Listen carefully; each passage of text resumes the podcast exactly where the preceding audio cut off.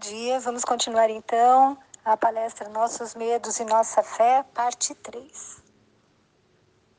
Joana nos diz que o combate do medo pode começar através da terapia oferecida pelo trabalho fraternal. Por quê, gente? Porque quando nós fazemos algo pelo outro, quando nós nos preocupamos em descobrir quais são as angústias, as dificuldades do nosso irmão, primeiro nós tiramos o foco de nós. Nós paramos de olhar para os nossos probleminhas ou problemões, mas nós estamos olhando para o outro e estamos tirando de dentro de nós o maior sentimento, o sentimento que Jesus veio nos ensinar, exemplificar, que é o amor. E não existe antídoto maior para qualquer mal do que o amor, do que essa doação. E ela diz também, o culto do evangelho no lar também nos ajuda, porque como eu falei, nós colocamos janelas, alarmes, e o evangelho no lar são essas janelas, são esses alarmes, essa redoma na nossa vida, na nossa família.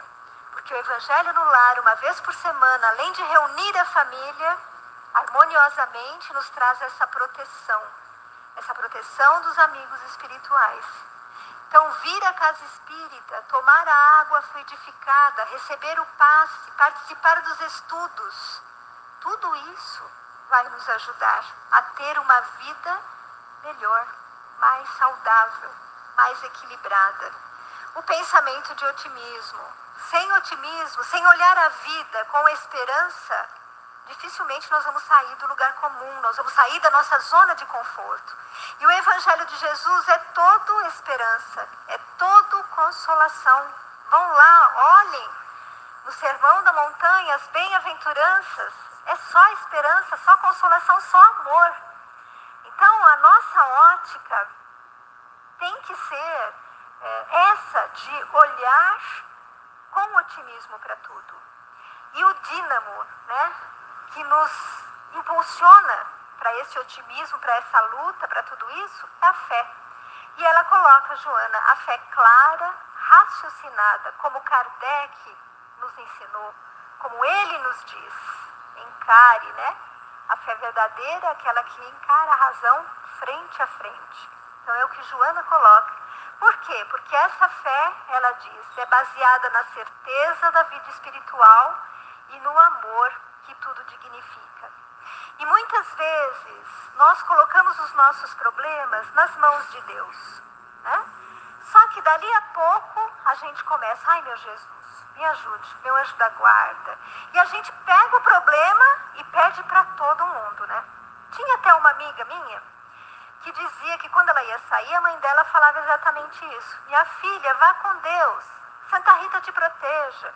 Jesus te acompanhe seu anjo da guarda te, esteja com você todos os minutos. E ela falava, mãe, chega que o carro já lotou. E não é assim que a gente faz muitas vezes. Por quê? Por quê? Porque a nossa fé é vacilante? Por quê? Porque nós somos irrequietos. Nós queremos que tudo aconteça já. Nós queremos pedir para Deus e num passe de mágica Deus fala, to. E a coisa não é assim. Existe até uma historinha que envolve Chico Xavier. E Chico recebia muitas pessoas, como nós sabemos. E na época que ele trabalhava, ficava aquela confusão de gente na rua tal. Então o irmão dele, que era sapateiro, disse assim: Chico, diga para as pessoas virem para a minha sapataria.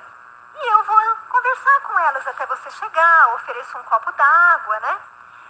Menos elas vão ter um lugar para ficar. E realmente acontecia isso. Quando o Chico uh, voltava da, do serviço, ele ia lá e atendia as pessoas.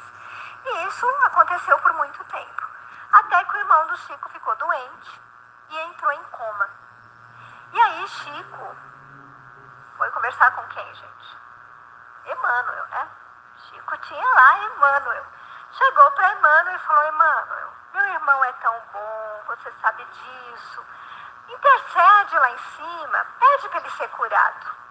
Emmanuel falou, bem, Chico, fica, fica frio, eu vou ver o que eu posso fazer. Passado um dia, o irmão do Chico desencarna. E aí Chico fica revoltado. Chama Emmanuel e fala, Emmanuel, senta aqui nesse banquinho. Não foi bem assim que Chico fez, né? Emanuel, eu pedi tanto para você ajudar meu irmão a se curar e ele morreu. Aí Emanuel fala, Chico, é o seguinte, você lembra quando seu irmão na sapataria recebia todo mundo tal? Então, ele ajudou muitas pessoas. Quando eu fui interceder por ele, graças a isso, ele pôde desencarnar. Porque no plano reencarnatório dele constava que ele iria ficar em coma durante 10 anos. Então, graças a tudo que ele fez de bom, desencarnou sem passar pela prova desses 10 anos. Então, gente, muitas vezes nós pedimos coisas para Deus e Deus não nos responde do jeito que nós gostaríamos. Ele não nos dá exatamente aquilo que nós pedimos, mas Ele nos dá exatamente aquilo que nós precisamos. Então, que a gente possa entender isso, que a gente possa aceitar, que a gente possa agradecer e entender que a fé ela tem que ser confiante tem que ser paciente. Né? Então, se nós entendermos isso, com certeza a gente vai é, viver melhor também. E Jesus, nosso querido, nos disse: No mundo tereis aflições, mas tende bom ânimo. Ele nos diz: Vão em frente, não desanimem. Vai ter, não vai ser fácil, vocês estão num planeta de provas e expiação. Um dia tudo bem, vocês vão estar lá nos mundos celestes, mas por enquanto vocês terão aflição. Mas não desanime, persistam. Nós estamos com vocês. E Jesus diz: Eu venci o mundo. E ele nos disse que nós poderíamos fazer aquilo que ele fez e muito mais. Que nós somos deuses, que nós somos o sal da terra. Jesus sempre nos incentivou a não desanimar, a persistir dia após dia. E Nard Heider, ela, o marido dela foi promovido e eles foram transferidos para uma cidadezinha do interior. E ele fez amizade logo com os seus pares no trabalho. Então ele ia jogar bola, né? Aquela eh, jogava bola de quinta-feira. Mas ela, que era uma mulher moderna, que gostava de teatro, vivia sempre nos chás com as amigas, foi para aquela cidadezinha e não conseguiu se adaptar. E todos os dias ela estava ficando cada dia mais triste, beirando já a depressão. E aí um dia ela estava arrumando uma gaveta e ela encontrou um livro ricamente ornamentado, é, embala, é, encadernado. Quando ela abriu, ela viu que era o diário da tia Grace. E a tia Grace tinha sido uma mulher muito feliz. E ela fazia o bem, ela consolava as pessoas.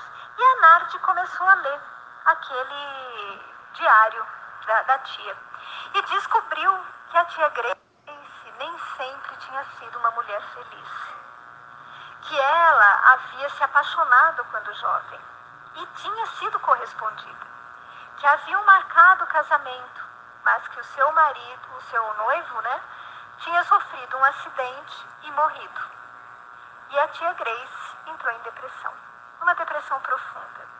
Além do que, ela havia nascido no final do século passado, no início do século passado, quando a mulher era totalmente dependente financeiramente, né?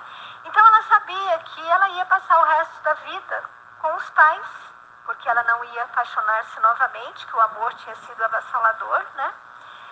E quando os pais morressem, ela ia ter que morar com a irmã. E ela pensava: minha vida já vai ser difícil, não vou ter a minha casa e ainda depressiva, eu vou dar um jeito de mudar essa situação. E aí a tia Grace é, resolveu escrever uma receita de vida, com seis regrazinhas que ela se propôs a cumprir diariamente.